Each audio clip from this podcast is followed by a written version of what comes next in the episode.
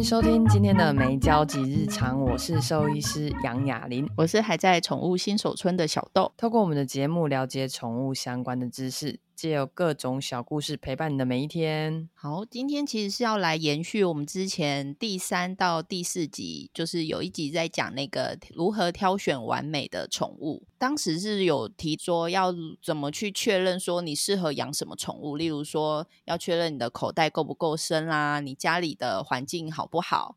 那有没有足够的空间给毛小孩活动？你家里的呃成员的状况是什么样的组成？你有没有足够的时间可以陪伴你的毛孩？刚刚如果我提到这些问题，在你那一集听完之后，你也觉得你的回答都是肯定的，你已经准备要来迎接属于自己的毛孩的时候，那这时候其实养毛孩的功课才刚开始。今天要来开启一个新的系列，这个系列呢是要来介绍品种的狗猫。它的一些日常行为，或者是一些大家常见的一些都市传说或什么，我们就会拿出来讨论。那为什么要从品种开始呢？因为品种呢，它有它自己的历史根源。那因为我们之前其实，在节目前面几集，我们也偶尔都会提到，就是有一些品种犬，它才会有，就是它的脉络，譬如说。呃，它是为什么会被培育出来的，或者是它为什么长这样？这通常都因为我们都说米克斯是呃惊喜包嘛，它比较难去界定。但是品种犬它因为有脉络，所以就比较好去提早去预估它的个性特色，或者是它的好发疾病，那还有它的一些可能会产生的一些遗传疾病，那这都会让我们在饲养。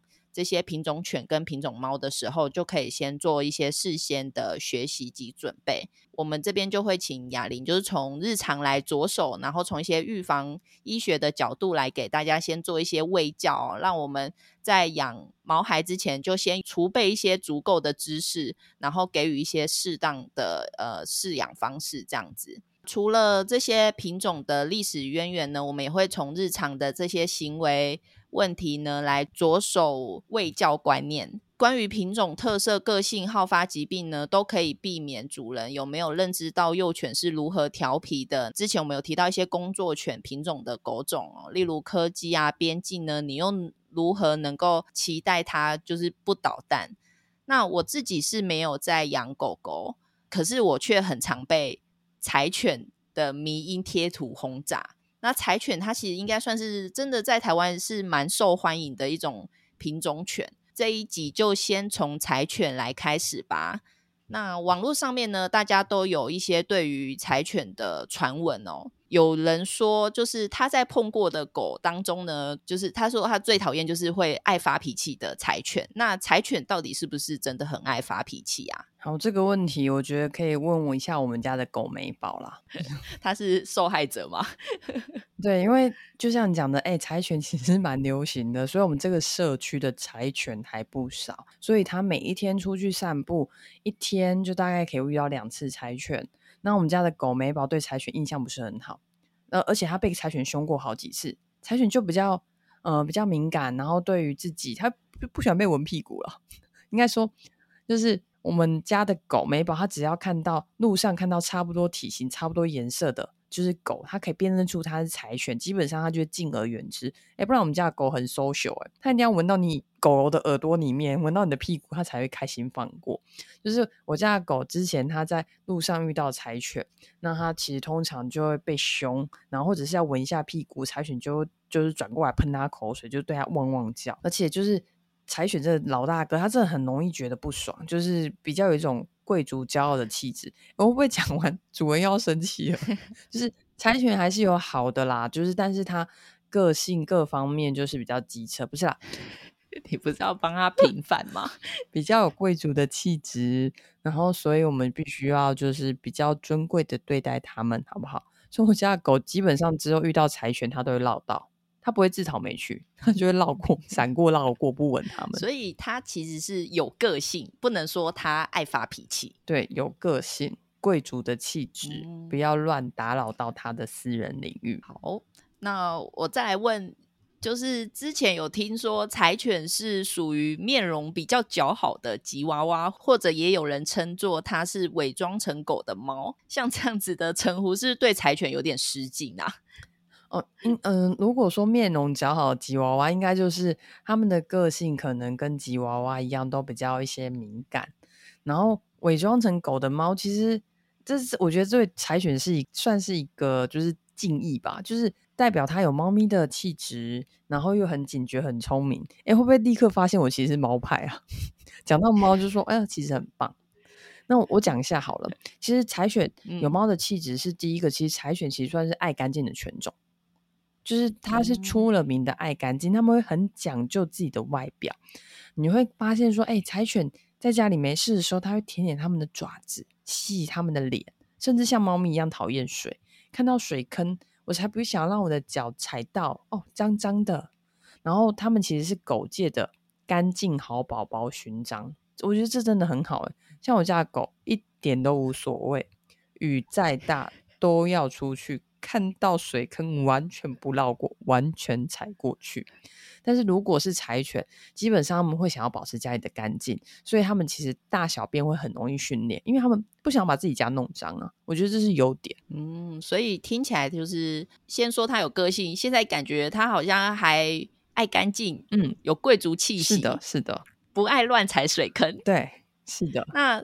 在我又想到啊，柴犬，我有看到一张照片哦，它其实是就是那时候有人就是拍一只柴犬的背影，然后呢，他那时候在拍背影的时候，他以为那只是一只橘猫，结果走到那只柴犬的正面的时候，才发现就是那根本不是橘猫，它是一只柴犬，所以其实赤柴嘛，就是比较咖啡色的那种柴犬，常常会被误认成。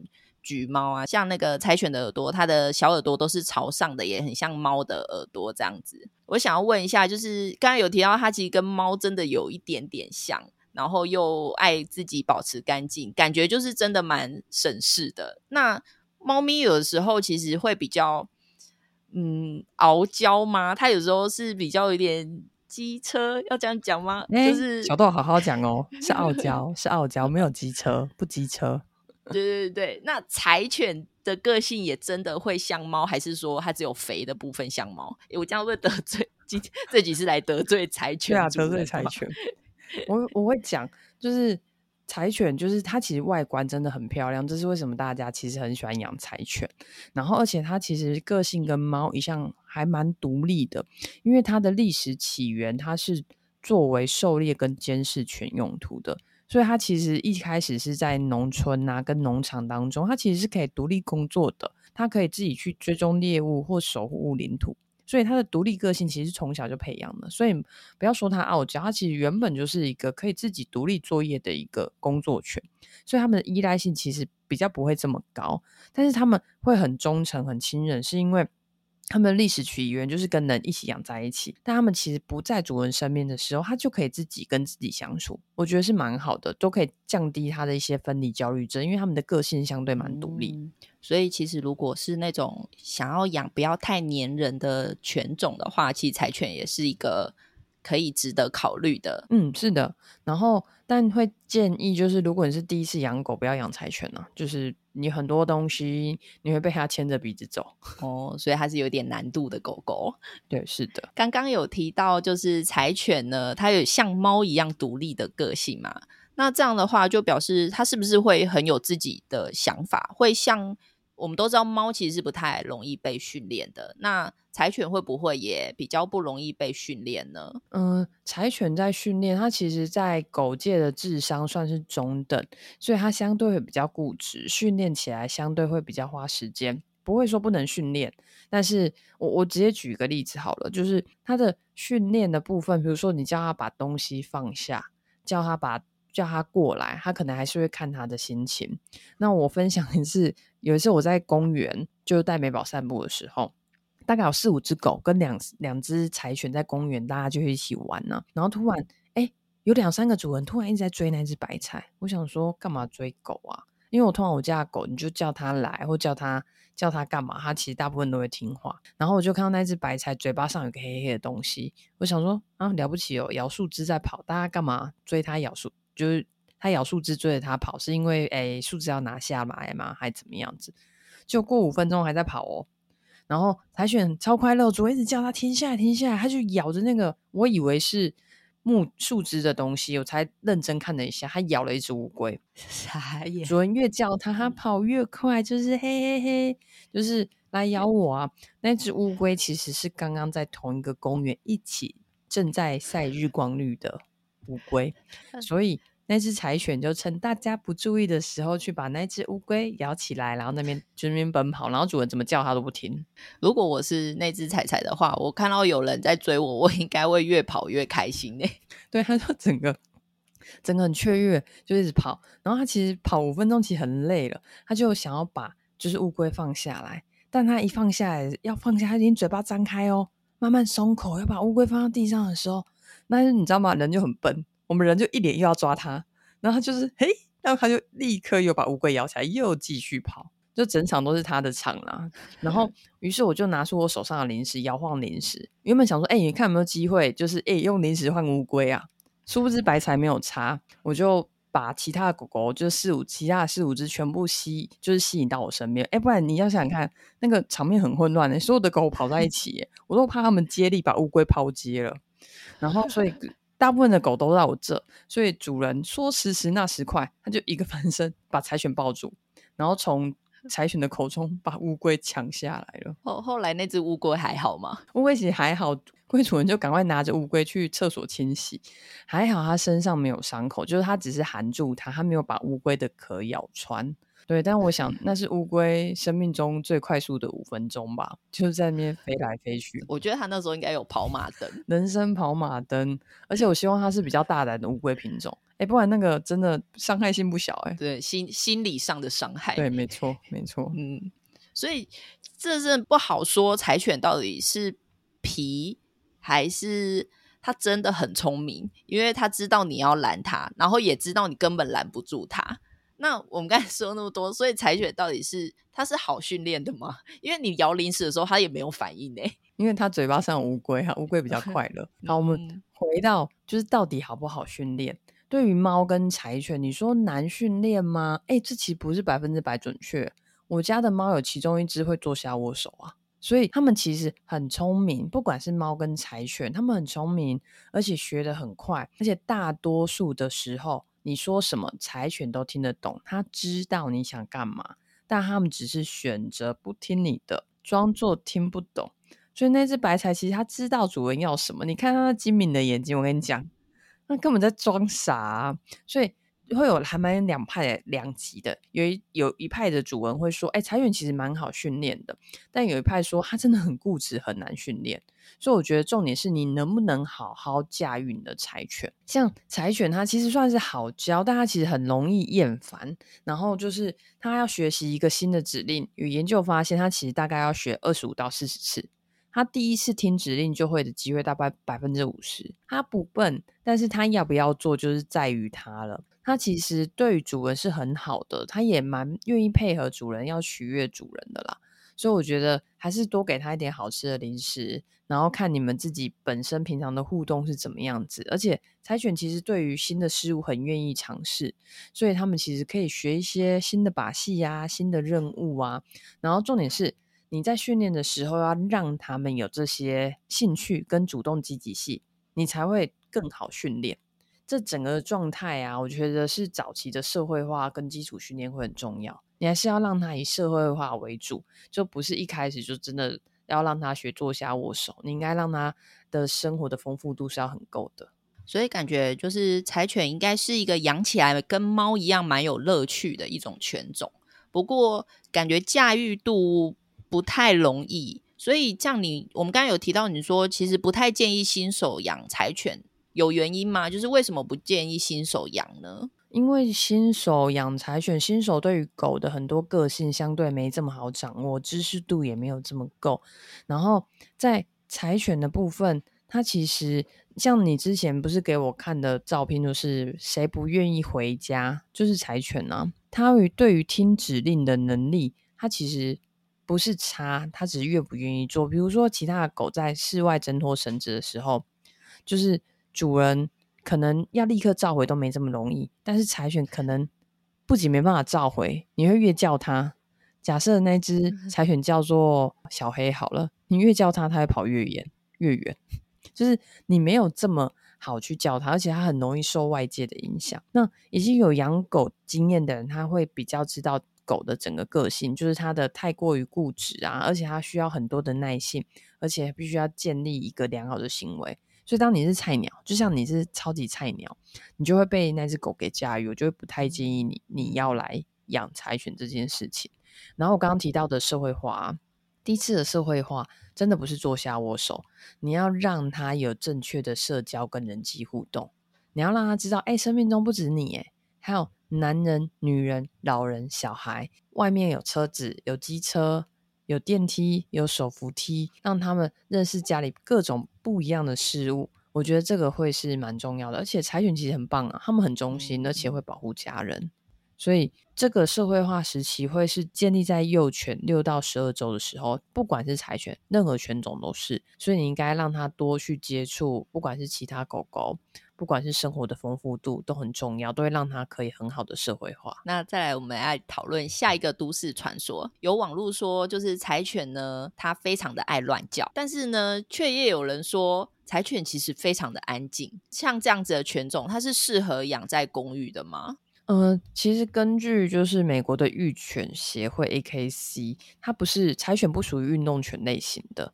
然后它在就是世界犬业联盟 FCI，它是属于就是原始犬种类型。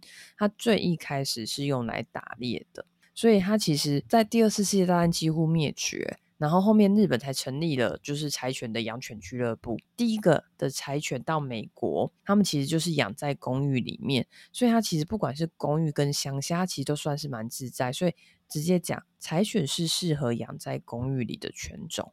其实爱乱叫，我觉得还是从最一开始的社会化要去训练它，让它知道，就像我家的狗也会叫，但是当它第一次邻居它才刚搬进来的时候，它会叫。后来他知道六点邻居就会进来了，他就会学习到，他就不会叫了。就他们其实很聪明，是会知道到底是不是陌生人，他到底认不认识。所以柴犬其实算是适合养在公寓里面。好哦，那既然它适合养在公寓，我们再就要聊说，它算是容易掉毛的狗狗吗？因为刚刚我们在开录前的时候，你有 听到有网友说它是移动的蒲公英，你要来聊一下这件事吗？掉毛这件事情，我先讲哦。柴犬爱干净，所以它已经算是好整理的品种了。它会尽可能的保持身上的干净嘛。刚刚讲说，哎，避开有水滩、脏脏的地方，嗯、然后毛发还有防晒跟防水的功能。因为它这样的毛质其实是有，就是比较有一点油油的，所以它其实比较不容易卡到脏哦。所以它已经算是整体算是好的，但它就是唯一的缺点，就是它在一年的两次的春秋换毛季节，它的底层毛发会有很多很多的大量的细毛，等于是我们人的一根毛发，一个毛囊就长出一根毛发。但是在柴犬，它一个毛囊，它除了一个主要毛干之外，它旁边大概可能会有十六根到二十五根的很多的细毛，所以你想想看哦，它这些细毛全部都要脱掉。所以会建议，那你能做的事情不是把它剃光光，去帮他买一个好的毛梳，而且让他从小养成梳毛的习惯。他这些要退掉的毛，你不要让他像在家里像一个蒲公英到处乱吹嘛，你就提前先把它梳下来，不是扯下来，就是他好的毛梳，他只会把它要掉落的毛先把它收集起来。所以你应该要做的事情，不是把它全身毛剃光，而是让他养成好的梳毛习惯，让他愿意。被你梳毛，让他看到毛梳的时候，他会有正向连结。我觉得这就是一个比较比较好的一个方式。嗯，那除了换毛季节的掉毛提醒，那我们现在就回到预防医学的卫教观念啦。柴犬有什么好发疾病是需要提醒养柴犬的主人呢？好，柴犬其实人家问我说要不要养柴犬的时候，其实。基本上会蛮推荐的，因为柴犬这个品种大致上算是蛮健康的，但是还是有一些遗传发生的疾病。那我们看一下，第一个部分是跟关节有相关的，关节其实有两个位置，一个位置是就都是在后面的，一个是髋关节，就是它的大腿骨跟骨盆交界处这个髋关节，然后。髋关节发育不良，就代表它的股骨头，它的关节原本是一个圆球状。正常来讲，它应该好好的装在它的髋关节上面。但是如果先天基因有问题的这些小柴犬，它走路就会走得比较不稳，好像会是在溜冰场的感觉。正常来讲，它应该四只脚走路要稳稳的。但如果你发现它走路很容易滑倒，然后很容易站不稳，你就要先跟你的兽医师讨论，先检查它的髋关节。这个可以借由 X 光，然后借由一些专业的检查，可以确认它髋关节的状况。所以第一个骨头是髋关节，这是小时候就可以观察到的症状啊。对，因为它通常是先天基因的不良，所以在小柴犬你就会发现了。通常长长到比较大之后，它可能会发生的是膝关节移位，比例也不高啦，六点二趴。就是它的后脚有可能会出现跛脚的症状，或者是走一走走一走，突然突然会变得把脚抬起来，缩起来又放下来，缩起来又放下来，或者是走一走变成三只脚在跳跳跳。正常来讲，他就应该四只脚这样子走走走前进。如果发现抬脚、跛脚，然后或者是三只脚在跳跳跳走，你就要去跟医生讨论，可能会有一些膝关节的问题。那神经方面有要注意的吗？好，我们来看一下神经方面。基本上，神经方面会有两个对于柴犬比较危害性比较大的一个部分是 IVDD 犬的椎间盘疾病。柴犬已经算是少见的，它的颈椎的部分的好发率是二点三趴，胸椎的部分是二点四趴。这个椎间盘指的就像我们人的脊椎一样，发生这个疾病症状会有瘫痪，就是突然脚不能走了，或者走起来。应该要四只脚走，觉得它软软的或跛行，或者是摸它背会痛，或者是脖子痛，甚至严重你就直接看它分尿失禁了，就等于是没功能了，甚至没有办法摇尾巴，没有痛觉，就是只要你的狗。出现了这些症状，不一定是椎间盘疾病，但一定要到动物医院去跟医生讨论，因为椎间盘疾病它有治疗的黄金时间，如果你没有在治疗的黄金时间去治疗，它有可能就是瘫痪一辈子，或者是跛脚一辈子。还有另外一个就是跟神经方面的疾病，它这个是基因异常，它其实幼年就会出现，它叫做神经节苷指除基症，就是要 GMY 这个状态，它其实在六个月大。左右就会发生了，它会出现视力丧失啊、头部震颤啊、走路一样是平衡的问题，而且它可能在一岁半就发展的很严重，甚至会让它死掉。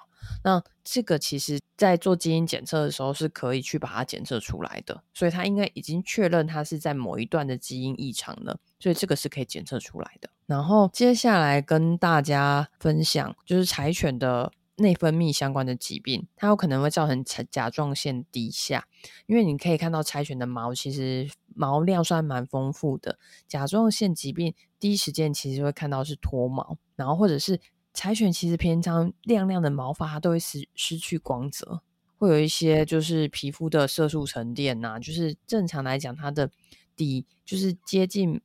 皮肤的部分，它应该都是漂亮的皮肤颜色，不是黑黑的。色素沉淀者就是毛发会变得底部会变黑黑的。它因为甲状腺低下，它会变得比较没有活力，它变得爱睡觉啊，懒洋洋的，很累啊，这个都要特别去留意。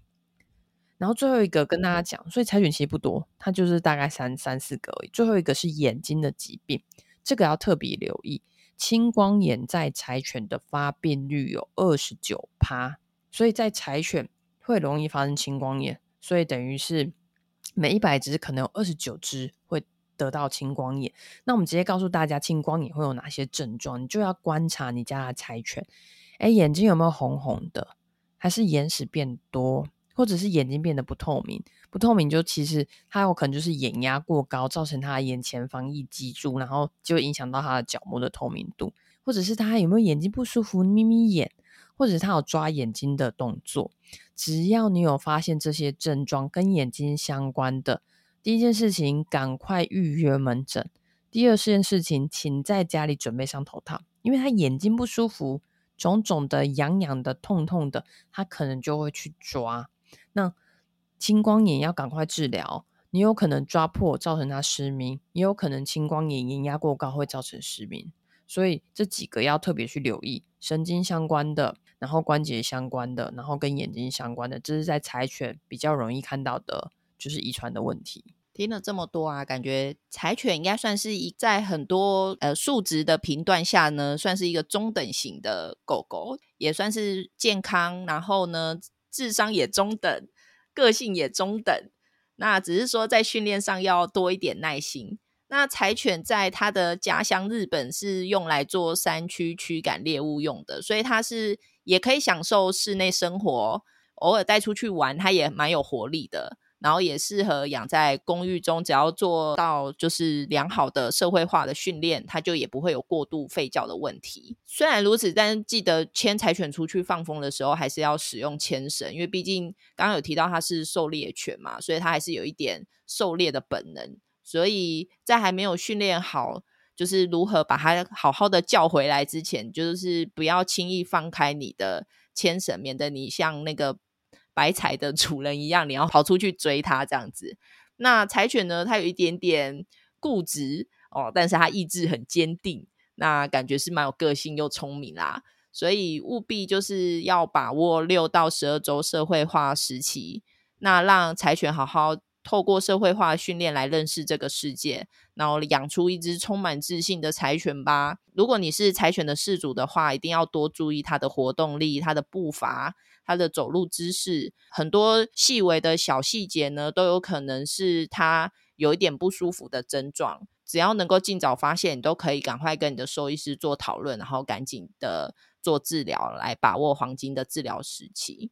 今天的节目就到这里啦，希望大家如果对这个系列有兴趣的话，也欢迎你们就是跟我们讲说你们有想要听什么哪一类的品种犬，那我们就会尽量去收集资料来。做给大家听这样子。如果大家任何想知道宠物相关的议题，就欢迎留言给我们。那如果在 Apple Podcast 收听的话，请划五颗星留言给我们鼓励。如果有想要知道的相关知识呢，就欢迎在粉丝专业留下你要知道的事情。那我们就期待下次见喽，拜拜，拜拜，养出一百分的柴犬，大家拜拜。